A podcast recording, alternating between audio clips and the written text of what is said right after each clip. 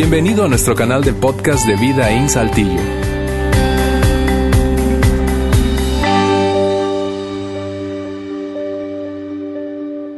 Bien, otra vez bienvenidos a Vida In. Gracias por acompañarnos hoy, especialmente a aquellos que eh, nos siguen a través de nuestra transmisión en vivo, igualmente a los que están aquí en el auditorio o a ti que escuchas este podcast a través de nuestro canal. Eh, semanalmente están allí subiéndose nuestros mensajes. Hoy estamos en la segunda parte de una serie que comenzamos exactamente hace ocho días eh, llamada Ven a ver. Y si no estuviste aquí y solo a modo de repaso, rápidamente te digo de qué se trató el domingo pasado. El domingo pasado comenzamos esta serie con una pregunta en mente, así, y nos hicimos una pregunta. La pregunta eh, atendió probablemente a algo que te ha intrigado a ti, no sé si tanto como a mí, pero eh, en mi caso ha sido una pregunta intrigante y es esta. ¿Cómo comenzó la iglesia? ¿Cómo fue que comenzó todo este movimiento llamado iglesia. No hablo de nuestra iglesia en particular, hablo de la iglesia históricamente. ¿Cómo es que comenzó todo? ¿Cómo fue el origen?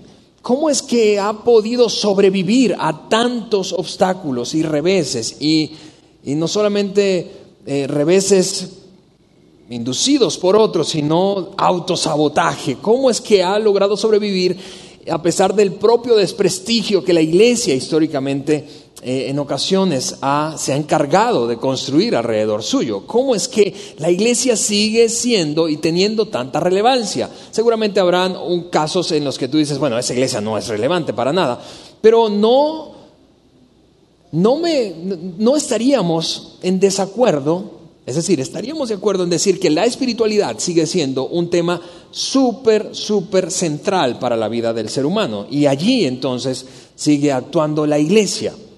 ¿Cómo comenzó todo? ¿Cómo es que ese movimiento logra eh, mantenerse? Bueno, comenzó de la misma manera en que sigue ocurriendo hoy. Los primeros seguidores de Jesús atendieron a una invitación. Fue a través de una invitación que todo comenzó. Una invitación, decíamos la semana pasada, que Jesús en principio le hizo a eh, un par de hombres que seguían a otro llamado Juan el Bautista, entre ellos un, un hombre llamado Andrés, y esa invitación fue en dos palabras o tres palabras ven a ver, ven a ver, ven a ver. Y por eso el nombre de la serie. Y es así como no solamente comenzó, sino como se ha seguido desarrollando la iglesia históricamente. Esos hombres, hablando del siglo I, cuando todavía no, había, no existía la iglesia como tú y yo la hemos llegado a conocer, digo, con una vida propia y conformada en una institución, sino que simplemente era un movimiento Originalmente, por cierto, fue la idea de Jesucristo, un movimiento, no un edificio, ni una institución, ni un organismo, o ni una organización, perdón, sino un movimiento. Comenzó con una invitación, ven a ver, y esos que atendieron a la invitación de Jesús compartieron la invitación con otros y básicamente le dijeron exactamente lo mismo, ven a ver, ven a ver, ven a ver, ven y experimenta, ven y experimenta. Eso fue cierto en la iglesia del primer siglo y ha sido cierto a lo largo de toda la historia. Y fue cierto para nosotros en Vidaín. Hace 13 años, cuando todo esto comenzó aquí en Saltillo, eh, eh, en resumen, y para aquellos que no están familiarizados con la historia, muy rápidamente te cuento qué fue lo que ocurrió. Juan Beriken y Carla, su esposa, y la mayoría de ustedes seguramente los conocen. Hoy, por cierto, Juan está predicando en nuestra iglesia de Monterrey. Eh, pero Juan y Carla, después de haber vivido una temporada en la ciudad de Durango, eh, llegaron a Saltillo con la intención de instalar y seguir operando nuestra organización de liderazgo. Es una organización que tenemos para el desarrollo de líderes en toda América Latina llamada Lidere. Y esa fue, ese fue el motivo de mudanza de Durango a Saltillo, instalarse aquí en Saltillo. ¿Por qué? Porque era logísticamente mucho más estratégico estar aquí en Saltillo, muy cerca de Monterrey, más barato que Monterrey, bueno, algunos dicen que ya no es tan, tanta la diferencia, la ciudad se ha puesto cara, pero, pero eh, a, vuelta de una hora, una hora diez minutos del aeropuerto, un aeropuerto que tiene mucha interconectividad con diferentes eh, ciudades de América Latina y de Estados Unidos, eh, y una ciudad mucho más sencilla desde el punto de vista logístico. Y se instaló aquí, se instalaron aquí con esa intención. Pero después de haber rodado o volado un rato por toda América Latina, eh, comenzó a crecer una frustración en ellos. Y, y, la frustración se tradujo en lo siguiente. Era lamentable observar el estado de la iglesia en toda América Latina. ¿Cómo, ¿Cómo, la iglesia, un movimiento tan vibrante inicialmente, ha podido convertirse en algo tan irrelevante, tan aburrido y tan lleno de religiosidad. Y eso fue no solamente un dolor, sino una frustración, una frustración creciente al punto de que Juan y Carla terminaron diciendo, tenemos que hacer algo, tenemos que hacer algo. Y entonces, para comenzar la iglesia Vida en ese momento, hicieron lo mismo que del siglo I, extendieron la invitación a algunas personas, vamos, Vengan, vengan a ver, queremos hacer algo diferente, queremos facilitarle la conexión con Dios a cada persona que intente crecer espiritualmente y que y, para quienes la iglesia tradicionalmente ha sido un obstáculo, porque lo ha vuelto complicado, porque ha obstaculizado, porque ha sencillamente criticado, señalado, tratado de controlar o manipular la vida de quienes están asistiendo. Comencemos algo diferente y empecemos a extender la misma invitación, desde que se ha hecho desde el siglo I. Vengan a ver, vengan a ver, vengan a ver, vengan a ver, vengan a ver. Y así nació Vidaín Saltillo. Así nació nuestra primera iglesia, que fue esta, Vida en Saltillo. Y hace cuatro años, yo te decía hace unos minutos atrás en el segmento de la ofrenda, comenzamos a pensar, muy bien, ya está eh, fundada, establecida la iglesia en Saltillo, pero la inquietud no desaparece y sigue creciendo. Así que, ¿por qué no empezamos a mirar otras ciudades en donde no hace falta una iglesia más, sino una iglesia a la que a todos les encanta asistir? Y así plantamos Vida en Monterrey. Y hace un año o un poco menos de un año comenzamos a hacernos la misma pregunta bajo la misma inquietud, respecto a la Ciudad de México y empezamos a dar pasos y eso es lo que está ocurriendo en la Ciudad de México hoy en día.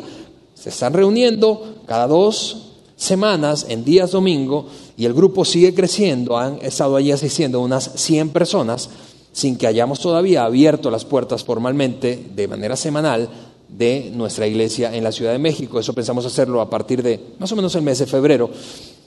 Pero esa pasión por ver una iglesia que facilite la conexión de cada ser humano, de cada individuo, no importa la etapa de vida, con su Padre Celestial. Una iglesia a la que a todos les encanta asistir, pero siempre ha sido y ha funcionado de la misma forma. Ven, ven, con una invitación, ven a ver, ven a ver, ven a experimentar el ambiente, ven a experimentar el ambiente. ¿Por qué? Porque a veces solo escuchar produce una experiencia parcial. Solo escuchar produce una experiencia parcial y eso es lo que decíamos la semana pasada. Hay cosas en la vida que caen en la categoría de se requiere experiencia, se requiere experimentarlo, porque solo escucharlo es, nos deja con una comprensión parcial. Y es, es, es exactamente lo mismo que ocurrió en el siglo I, vuelvo a decirte. La gente había escuchado un montón de cosas del, del Mesías que iba a llegar en algún momento y, finalmente apareció y entonces ya no se contaba tanto, sino quienes habían experimentado, vivido la experiencia cercana con Él, habiendo tenido contacto con Él, empezaron a pasar la voz y decir, a ver, ven a ver, has escuchado mucho esto, pero esa, esa experiencia ha sido parcial, ahora ven a ver, ven a ver. Y cada persona que se encontraba con Jesucristo, viviendo una experiencia personal con Él, terminaba invitando a otro, que terminaba invitando a otro, que terminaba invitando a otro. Porque lo que perseguía Jesús, en algún sentido, sigue siendo lo mismo que perseguimos. La absoluta convicción de que Jesucristo debe ser experimentado, no explicado. Experimentado, no explicado. Y Cristo estuvo tan comprometido con eso que se presentó a quienes lo seguían o mostraban algún interés en asuntos espirituales, que se presentó en diferentes ambientes. No solo en un ambiente de, tú sabes, sacro, sagrado, de iglesia, de templo, en, ese entonces, templos judíos, sinagogas, sino en diferentes ambientes. Por ejemplo, no sé si, si estás familiarizado con, con, esa parte de la, del Nuevo Testamento, o has escuchado al menos, seguro lo has escuchado, que una de las primeras apariciones públicas, de hecho fue la primera aparición pública de Jesucristo, fue en una boda, en la, en la celebración de un matrimonio, cuando convirtió el agua en vino. Imagina eso. Como de, de, inicio, de entrada, romper el paradigma y la idea de que Dios solo está en un templo.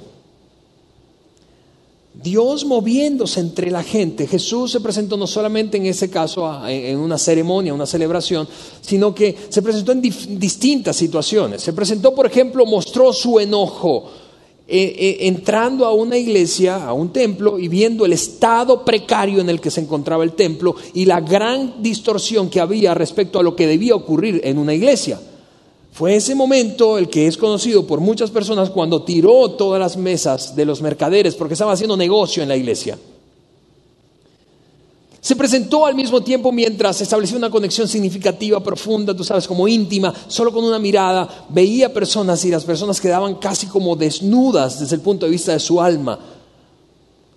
Por eso muchos terminaron concluyendo, Dios se ha acercado, Dios se ha acercado, apenas tenían la experiencia de encontrarse con Jesucristo. lo, lo, vieron sanar a un montón de gente, mostró cómo era la experiencia de ser sanado por Dios. En fin, y la multitud seguía creciendo porque tras cada experiencia los seguidores de Jesús decían, no puede ser, no me puedo guardar esto, tengo que invitar a otro. Y eventualmente esos, esos otros hicieron que los seguidores de Jesús se volvieran una gran multitud. Y en algún punto de ese crecimiento, déjame llamarlo de esa forma, explosivo, que tuvo la iglesia como movimiento, del siglo primero, seguidores de Jesús, los primeros seguidores de Jesús, en algún punto cuando fueron gran, gran, gran multitud, Jesús tomó tiempo para enseñar a toda esa multitud. De hecho, lo hizo varias veces, pero quizá el mensaje más famoso, históricamente hablando, más famoso que Jesús pronunció, el discurso más famoso, es ese conocido como el Sermón del Monte. En el Sermón del Monte o Sermón de la Montaña, Jesús empezó a hablar de los valores del cielo. ¿Cómo es que Dios ve las cosas, en otras palabras? ¿Cómo Dios ve las cosas de la vida? ¿Cómo Dios ve la vida? ¿Cómo Dios ve las relaciones? ¿Cómo Dios ve el dinero? ¿Cómo Dios ve el matrimonio? ¿Cómo Dios ve la fidelidad? Y, a lo largo de ese mensaje, en algún punto cambió el tono. ¿Y a qué me refiero? El enfoque pasó de ser de un lenguaje descriptivo de cómo son las cosas en el cielo a un lenguaje generativo. ¿Qué se supone que debería ser un seguidor de Jesús? Con eso que es un valor celestial o un valor espiritual. ¿Qué se supone que debe ser una persona común y corriente con eso? Y ese es el momento en el que, ese momento en el que hizo Switch, que, que empezó a hablar de qué se supone que deberías hacer tú con todo eso que estoy diciendo. Quiero mostrarte apenas unos tres o cuatro versículos de un fragmento del sermón del monte o sermón de la montaña en el que ya estaba personalizando el mensaje que compartía, mirando a los ojos a la gente y en algún sentido desafiándolos. Seguramente tú recuerdas o has escuchado frases de ese, sermón, de ese sermón eh, en las que Jesús dijo algo como esto, oyeron que fue dicho tal cosa, pero yo les digo tal cosa. El cielo se parece a esto, pero ustedes deberían hacer esto otro. Y es aquí donde quiero mostrarte una pequeña parte de ese sermón, porque creo que muestra algo súper, súper, súper poderoso respecto a la manera en que tú vives y que yo vivo, especialmente si eres un seguidor de Jesús o te consideras una seguidora de Jesús. Mira esto, Jesús dijo esto, ustedes, a la audiencia que le estaba escuchando, ustedes son la sal de la tierra. Ustedes son la sal de la tierra. Ahora, antes de avanzar, déjame, no quiero suponer que todos estamos familiarizados con todos los diferentes usos que ha tenido, que tiene o que ha tenido la sal históricamente, porque hoy usamos básicamente la sal para sazonar, pero la sal tiene otros usos, siempre ha tenido otros usos. Por ejemplo, eh, era, sabido en la época que los griegos consideraban la sal como un elemento muy espiritual, un elemento purificador. ¿sí? Por otra parte, la sal era un sazonador, siempre ha sido un sazonador, algunos sazonan más de la cuenta. ¿Sí o no? Pero la sal también ha sido un preservador. De hecho, de hecho, los eruditos bíblicos, refiriéndose a este pasaje bíblico, del capítulo 5 de Mateo, opinan que el uso, que la acepción que le dio Jesús a la sal era una de estas dos o probablemente estas dos, como sazonador y como preservador. Hoy quiero concentrarme en, el segundo uso que los expertos, estudiosos bíblicos, opinan, de acuerdo al pasaje, que Jesús, a lo que Jesús se refería un preservador. Mira esto, ¿qué es un preservador?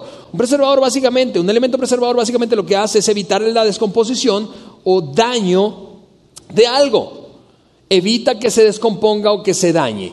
Ahora mira, mm, eso es, eso es extraordinariamente fascinante, no sé si te parece como a mí, pero el hecho de que Jesús dijera, mirando a toda esa multitud que se había confesado como seguidor de Jesús, seguidores de Jesús, o que al menos estaba mostrando interés, curiosidad, creo que ahí abraza, abarcó a toda la audiencia que la escuchaba y sigue abarcando a la audiencia que hoy está aquí o nos ve por internet o nos escucha a través del podcast. Es decir, tú y yo o nos consideramos seguidores de Jesús o mostramos o tenemos cierta curiosidad bueno, puede que haya un tercer grupo que haya venido aquí por obligación. Y eres bienvenido, este lugar está pensado para que tú estés aquí acompañándonos, pero agrupa básicamente al grueso de la audiencia que tiene frente a sí Jesucristo cuando dice, ustedes son la sal de la tierra. Se supone que un seguidor de Jesús, en otras palabras, debe ser un preservador, un preservador. Ahora, déjame ilustrarte cómo ha funcionado eso en tu vida y en la mía. La mayoría de nosotros, de hecho, se acercó a Dios, tomó la decisión de acercarse a Dios, de, explorar la posibilidad de que Dios sea, fuera real, de conectarse con su Hijo Jesucristo en una relación personal, a través de otro seguidor de Jesús o seguidores de Jesús, que de alguna manera, déjame usar de nuevo el pasaje que Jesús usó, eran como sal. Estaban y vivían como preservando. En algún sentido, mira esto, los seguidores de Jesús deberían comportarse como una reserva moral que lucha contra la decadencia de este mundo, que se levanta para ejemplificar una vida distinta a la de la mayoría. Eso es básicamente lo que está diciendo Jesús con esta acepción de preservación. ¿Por qué? Porque todo, no es cierto, coincidirá seguramente conmigo, que todo parece ir en una espiral descendiente, que cada vez parece que las cosas están peor, que cada vez hay más degradación moral, que cada vez hay más perversión, que cada vez más hay más extravío. Así que Jesús está diciendo, ustedes deberían comportarse como si fuesen sal, sal de la tierra, preservar, evitar que siga y continúe inundando, contaminando todo lo que existe la degradación del ser humano. Los miró y les dijo, bien, qué padre que me están siguiendo, pero déjenme decirles algo, si no se comportan como sal, el mundo va a tronar. La tasa de divorcio, la tasa de infidelidad, la cantidad de niños que están extraviados con, la ausencia de sus padres, la, la cantidad de antivalores que se sigue multiplicando, va a continuar a menos que ustedes vivan como si fuesen sal de la tierra. Sal para preservar, para para evitar que las cosas se sigan dañando, que la vida de los seres humanos se siga dañando, que la vida de tu familia se siga deteriorando, que la vida de tus vecinos se siga destruyendo. Ustedes son sal. Jesús los miró y les dijo, qué bueno que hay un montón de personas aquí. Ahora quiero decirles, y les he explicado muchos valores divinos, espirituales. Ahora quiero decirles cómo se ve eso en la práctica, aplicado a tu propia vida. Tú eres sal. Y te decía, seguramente fuiste incitado, despertado a acercarte a una relación personal con Dios porque conociste a alguien que se comportaba así. Y tú, y tú pensabas, a ver, esto, esto, parece como, eh, tú sabes, como old fashioned. Eh, eh, es como, como de la vieja guardia. No puedo creer que haya gente que todavía sea así, que sea fiel, que sea honesta, que sea transparente, que viva en paz, que no se deje agobiar por todo el estrés de la vida. No puedo creer que haya matrimonios fuertes. No puedo creer. Y, conociste a alguien así. No puedo creer que haya alguien que tenga un sentido de propósito tan claro, que sea tan generoso, a pesar de que no tienen abundancia, pero que siga siendo generoso. Y eso es un comportamiento, déjame decirlo de esa manera, salado. No salado de mala suerte. ¿Sí? Pero salado en el, sentido de este pasaje que leemos. La gente que sigue a Jesús y se comporta como si fuese sal, preserva la idea, el ideal humano que todos secretamente tenemos de que la vida debería ser mejor. ¿No es cierto? Tú y yo anhelamos, anhelamos que la vida sea una gran vida. ¿Por qué en ocasiones tú y yo nos preguntamos, quizá lo verbalizamos, quizá es secretamente, ¿por qué las cosas están tan mal? ¿Por qué no pueden estar mejor? ¿Alguien se levantará para hacer un ejemplo? Jesús dijo, ustedes deberían ser ese grupo de personas que despierte la inquietud en otros del ideal divino para el ser humano cuando se trata de vivir la vida. Ahora, algo más acerca de la sal, del uso de la sal y de ese asunto de la preservación que supone el usar sal sobre algunos elementos. Número uno, la sal actúa a pesar de que tú no la veas actuar. Es decir, cuando colocas sal sobre elementos, en este caso supongo que son alimentos, aunque tú no estés observando, no sea una cosa observable, el efecto que tiene la sal, visible pues, está actuando. Y es lo que ocurre exactamente con tu comportamiento y el mío. Escúchame, a veces creemos que lo que hacemos no causa un impacto en otros, pero la gente te está observando y a pesar de que tú no lo notas, tú estás causando un impacto en la vida de otro. Yo estoy causando un impacto en la vida de otro, con lo que digo, con lo que hago, con lo que dejo de decir, con lo que dejo de hacer. La gente está observándote y tu actuación supone un impacto para otro. Jesús dijo, así funciona la sal. No lo notas, pero está actuando. Y número dos, la sal no actúa si tú sencillamente la almacenas y la guardas. La sal actúa cuando la colocas a interactuar con otro elemento, en este caso alimento. En otras palabras, tú y yo, tú y yo tu vida y la mía fue diseñada en términos de que aquellos quienes nos consideramos seguidores de Jesús para interactuar con otros, porque en la interacción, no en el, en el aislamiento.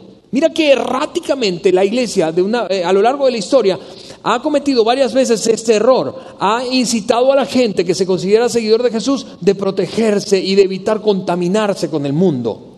Eso seguramente lo has escuchado. Pero es exactamente lo contrario, porque si tú no interactúas con otros, si yo no interactúo con otros, ¿cómo podríamos causar un impacto positivo en sus vidas? ¿Cómo podríamos influenciarles? ¿Cómo podríamos animarles a acercarse a Dios si no estamos interactuando con otros? Jesús siguió diciendo, ustedes son la sal de la tierra. Pero mira ese, ese contraste, está interesante. Pero ¿para qué sirve la sal si ha perdido su sabor? ¿No es cierto que tú dices, a ver, es una sal que no sala como que...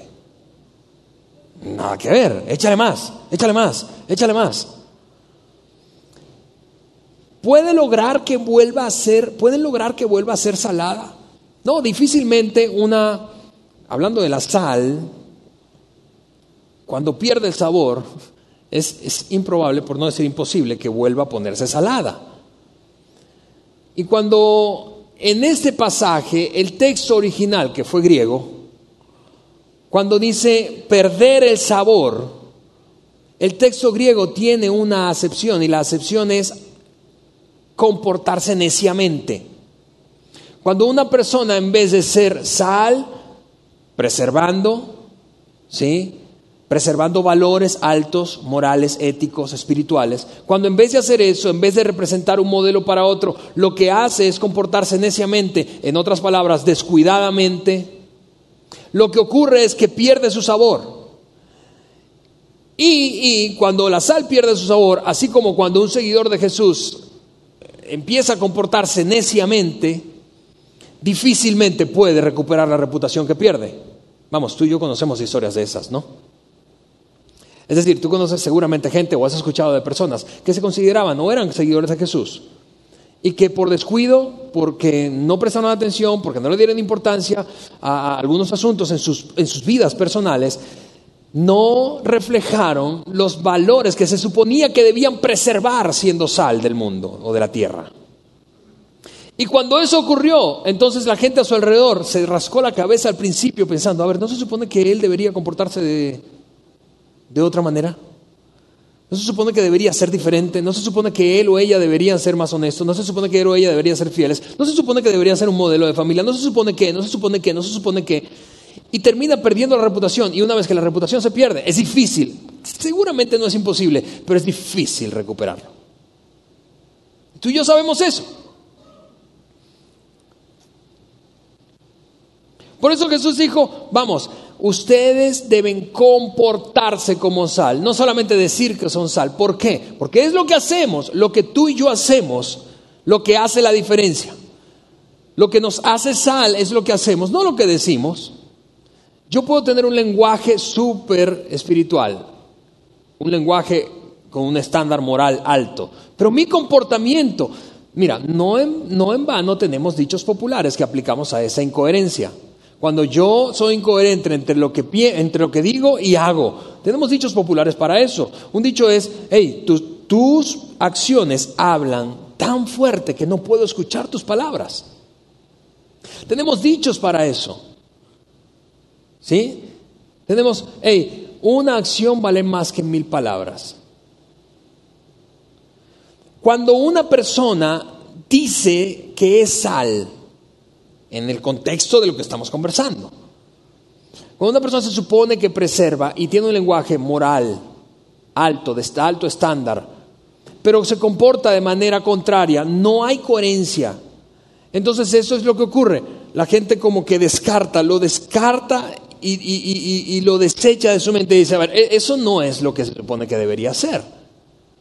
Y Jesús continuó diciendo, cuando alguien pierde su sabor, cuando la sal pierde su sabor, no se puede volver a convertir en salada. ¿Qué es lo que ocurre entonces? La descartan, la descartan y la pisotean como algo que no tiene ningún valor. Mira, en, la época en que, que, eso se escribió, porque quizá eso no tiene tanto sentido si no conoces el contexto, si no conocemos el contexto en el que él pronunció esta declaración. Cuando dice, la pisotearán, la descartarán y pisotearán como algo que no tiene valor. Eso es lo que ocurría con la sal que perdía el sabor en la época en, la que Jesús dijo esto. Lo que ocurría era esto. Típicamente la sal, la mayoría de la sal eh, del pueblo judío era extraída del mar muerto. Es un mar extraordinariamente salado, probablemente el más salado de la tierra. Así que extraían sal, pero alguna sal se deterioraba y olvídate de las razones, pero perdía su sabor. Lo que ocurría con esa sal que perdía su sabor es que era almacenada en el templo y era guardada allí para un momento en particular. El templo tenía, el templo judío tenía el piso, el, piso del atrio, es decir, de esa, de esa gran esplanada central, era de mármol. Y cuando llovía se volvía muy resbaloso. Entonces, cuando llovía, sacaban la sal almacenada que había perdido su sabor, la tiraban al piso para que la gente no se resbalara. Por eso Jesús dijo, la descartarán, la van a, no la van a utilizar para lo que se debe usar y la van a pisotear. ¿Por qué? Porque era echada en el piso para que la gente no se cayera cuando llovía. Es exactamente lo que ocurre, no es que te pisotean a ti ni me pisotean a mí cuando, cuando no nos comportamos como sal, pero lo que ocurre es en la mente de la gente que te observa y que me observa a mí, que nota y escucha de mí que soy un seguidor de Jesús, pero no me comporto como que de manera coherente con eso que digo, en su mente me descarta. Y dice, no puedo tomar como una referencia moral a una persona que es incoherente. Es como que perdemos la autoridad moral, ¿no es cierto? Sal. Tú y yo, como seguidores de Jesús, y si tú estás aquí y no te consideras un seguidor de Jesús, Escúchame, esta es una oportunidad eh, en la que te estoy mostrando y dando herramientas para descartar a algunos seguidores de Jesús. Porque hay gente que tú dices, sí, yo conozco gente que vive como dice, pero también conozco gente que dice una cosa y hace exactamente lo opuesto.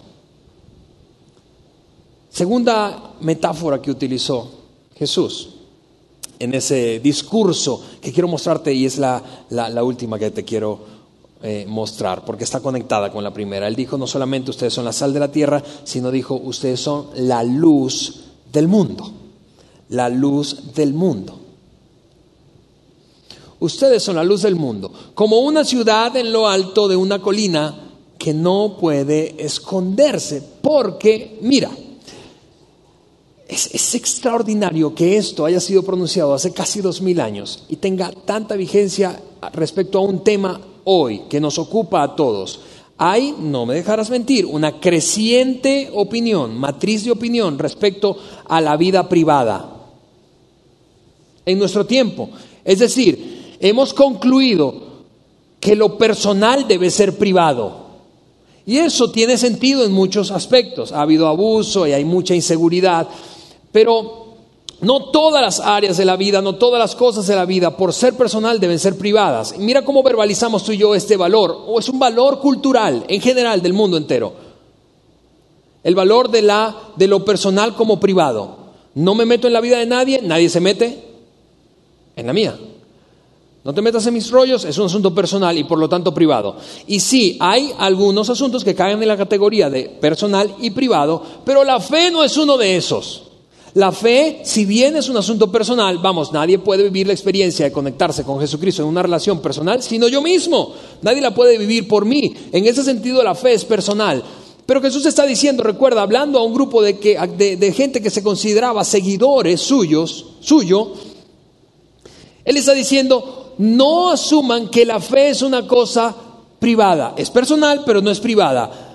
No crean que la fe puede esconderse. La fe no fue hecha para, para esconderse.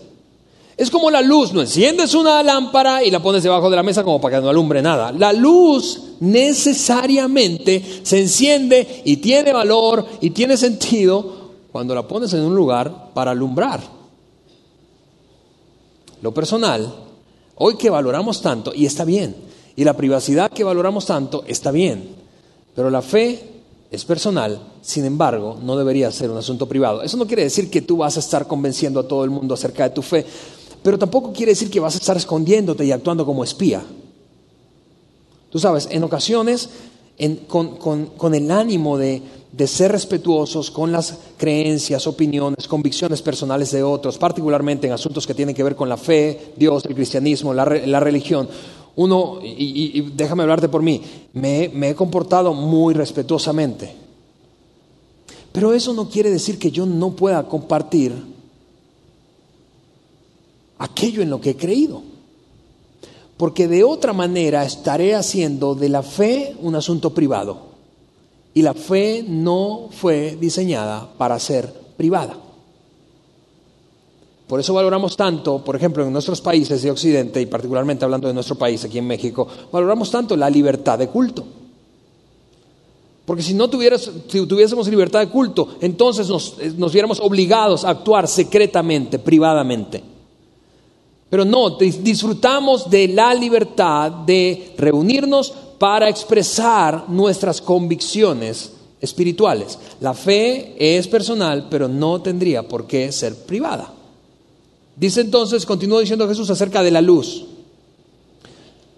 Nadie, nadie, nadie enciende una lámpara y luego la pone debajo de una canasta. En cambio, la coloca en un lugar alto donde ilumina a todos los que están en la casa.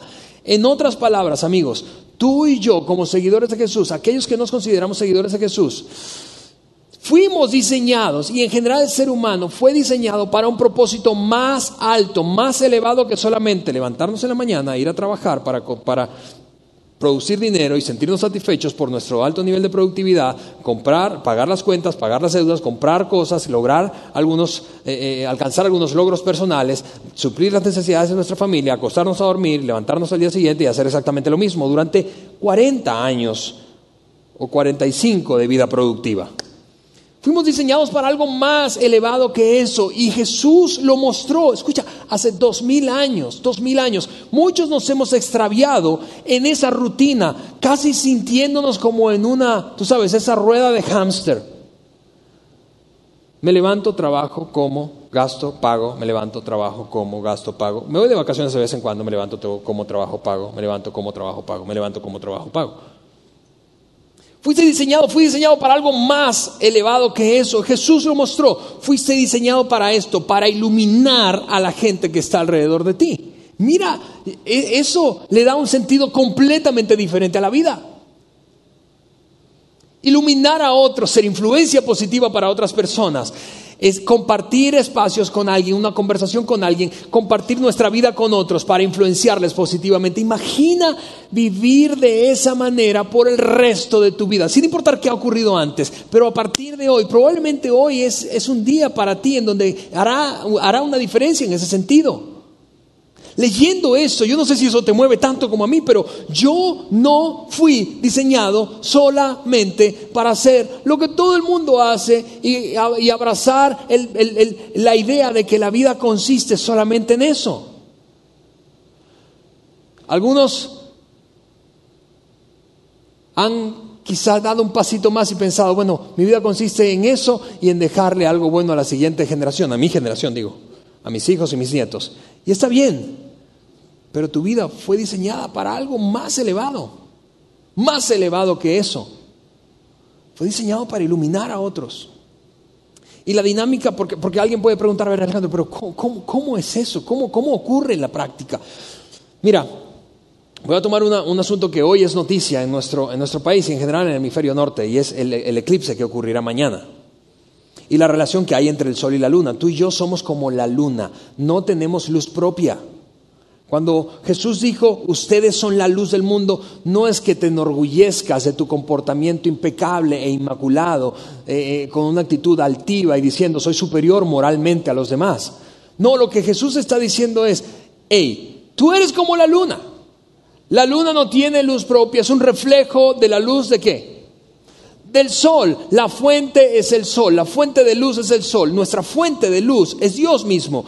Tú y yo, en otras palabras, somos un reflejo cada vez que nos comportamos moralmente en un estándar alto, cada vez que somos respetuosos, cada vez que somos generosos, cada vez que honramos a nuestros padres, cada vez que tratamos bien al resto de las personas, aunque no nos traten bien, cada vez que ejemplificamos un valor de las enseñanzas de Jesús, un valor bíblico, eso es lo que está ocurriendo. Tú y yo estamos mostrando cómo es Dios.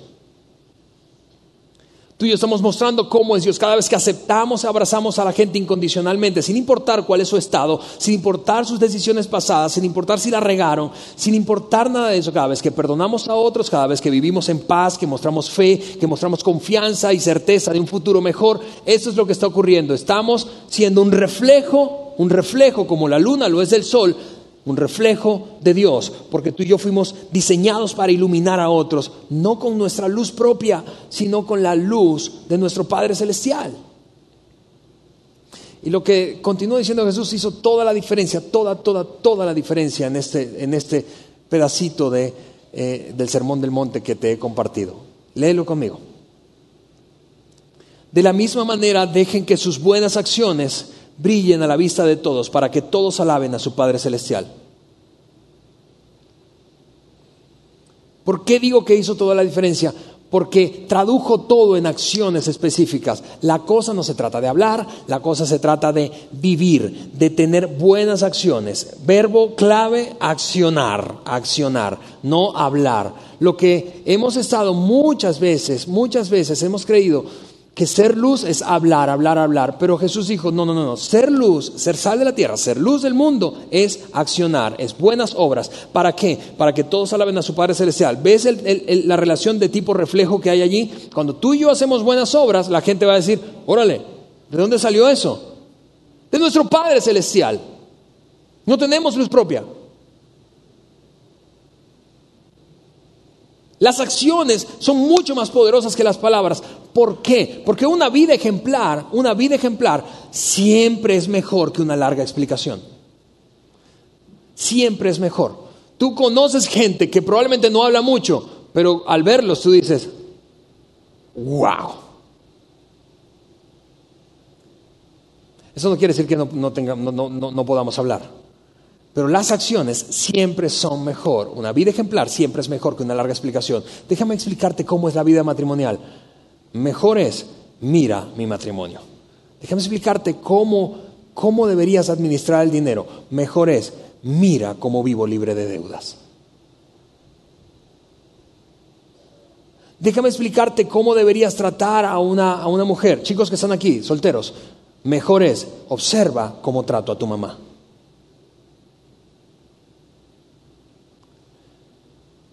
En vez de decir, mira, déjame explicarte eh, acerca de lo que es moral e inmoral, mejor es, mira mi comportamiento cotidiano. Una vida ejemplar siempre es mejor que una larga explicación. Así que en resumen, en resumen, te voy a lanzar este resumen de estos dos conceptos, dos metáforas, sal y luz. Lo primero que dijimos, tú y yo somos sal. Imagina entonces un salero. Somos sal. ¿Qué hace la sal? La sal hace dos cosas, preserva y protege. Pero también Jesús dijo, tú y yo somos luz. ¿Qué hace la luz? dirige e ilumina. La luz ilumina, la luz abre el panorama, la luz muestra el ideal, la luz muestra con claridad qué es lo que hay allí, qué es lo que no hay. La luz marca dirección. Cuando vas por un camino oscuro, eso es lo que necesitas. Una lámpara, ¿para qué? Para dirigir el camino. Tú y yo somos sal y luz. En otras palabras, y así se ve tu rol y el mío en la tierra, como seguidores de Jesús. Nuestro rol es el siguiente, proteger y dirigir. Proteger. Hay cosas que están deterioradas. Mira, yo, yo, recuerdo un momento definitivo en mi experiencia con Jesucristo, estando soltero, teniendo unos 22 o 23 años, en, el que me levanté, recuerdo un sábado, muy bien, recuerdo un sábado por la mañana y llamé a mi mamá. Yo vivía con mi mamá, muchos de ustedes saben que soy hijo único de una madre soltera. Y habiendo hecho un análisis de todo el cuadro familiar de la generación anterior, me di cuenta, en mi generación anterior nadie estaba casado teniendo un matrimonio fuerte. O madres solteras, o divorcios, o separaciones. En mi generación revisé todos los primos que tenía, primos hermanos y primos segundos, y me di cuenta, creo que habían uno o dos de más de 15 que tenían una vida matrimonial fuerte, sólida, establecida. Y yo llamé a mi mamá esa vez y le dije, ¿sabes qué? Yo hasta he decidido que hasta este punto, porque estoy absolutamente convencido de que no es lo que Dios quiere para nosotros. Y no va a ocurrir eso en, mí y en mi familia, en mi propia familia, la que forme en el futuro. ¿Sabes qué fue eso? El momento en el que me sentí iluminado. Hacia allá es la dirección. Eso somos, sal y luz. Sal y luz. Otra vez, fuiste diseñado, diseñada para vivir en un propósito más alto, más alto que solamente vivir, levantarte, trabajar, gastar, pagar, salir a pasear de vez en cuando, planear tu retiro, dejarle algo de herencia a tus hijos. Eh, la vida es mucho más que eso. Tú fuiste diseñado para proteger este mundo de la decadencia, para proteger a tu generación de la decadencia, para plantarte firme y que pueda parecer old fashioned, pero como eventualmente siempre ocurre, lo old fashioned termina despertando curiosidad en lo que están alrededor. Y dicen, a ver, ¿por qué tú no haces eso? ¿Por qué es que tú hablas esa ¿Por qué te comportas de esa forma? ¿Por qué no accedes a esto? Para proteger, proteger, proteger de la cadencia y para dirigir. Ese es el ideal divino para el ser humano. Así debería verse la vida en ti y en mí. Fuiste diseñado para causar un impacto en otros. Yo fui diseñado para eso. El impacto de nuestra vida. El impacto de tu vida Mira, mira esto, te voy a colocar esta frase aquí, el impacto que tu vida tiene en otros se basa en cómo otros te vean vivir. En otras palabras, y regresando al tema de esta serie, tu manera de vivir, mi manera de vivir es la invitación más contundente que podemos hacerle a alguien para acercarse a su Padre Celestial. Tu manera de vivir, mi manera de vivir. La semana pasada, y, termino dándose ese ejemplo, la semana pasada un hombre al, al, término de una de las reuniones se me acercó y me dijo, ¿sabes qué? Vine hoy por primera vez y vine eh, porque conozco una familia que viene acá y la he visto comportarse de una manera extraordinaria en momentos muy difíciles. Y ahora que estoy viviendo una crisis, me acerqué a ellos y les dije, por favor, invítenme a su iglesia. Eso es ser sal y luz